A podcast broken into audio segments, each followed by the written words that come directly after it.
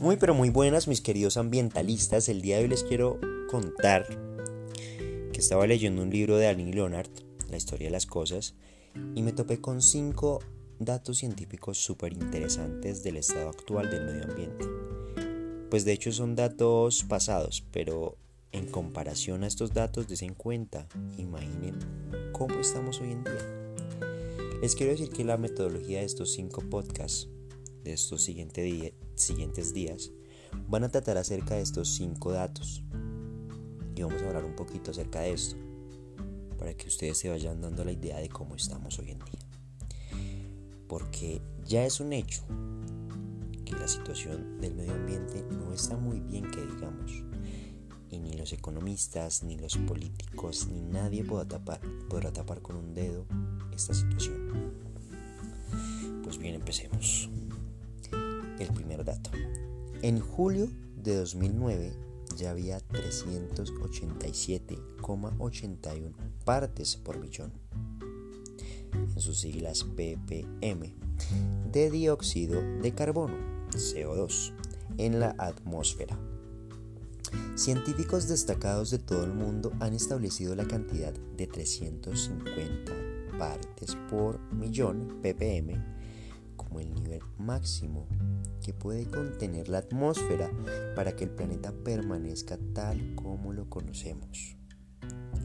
¿Y qué nos quiere decir este estudio, este dato? Que es muy aclarador porque se en cuenta que esto pasó en el 2009 ya hoy en día estamos en el 2020, ya más de 10 años. Y es preocupante, porque de cierto modo ya pasamos el nivel máximo que la atmósfera puede contener. Y por haber pasado este nivel que puede sostener la atmósfera, es cuando se empezaron a dar esos impactos ambientales a lo largo del mundo.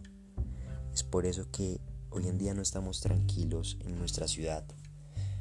Y ustedes se preguntarán, ¿por qué me dices esto? ¿Por qué? Porque el clima no se siente como antes. No podemos ser ajenos a este tema. El aire no se respira igual como antes. Y esto se debe a la cantidad excesiva de dióxido de carbono que sostiene nuestra atmósfera. Eso también tiene implicaciones en el clima, como ya les dije. Y si no se hace algo al respecto desde nuestro hogar, créanme que un 1% marca la diferencia.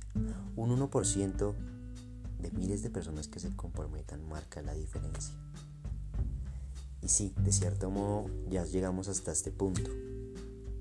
Ya estamos en un punto límite, crítico si no marcamos la diferencia, no estamos en nada. Pues bien, mis queridos ambientalistas, esperando les haya gustado muchísimo el tema de hoy. Espero lo compartan, nos puedan colaborar. Pues bien, chicos, mañana les cuento sobre otro estudio para que sigamos charlando un poquito sobre esto. Chao, chao.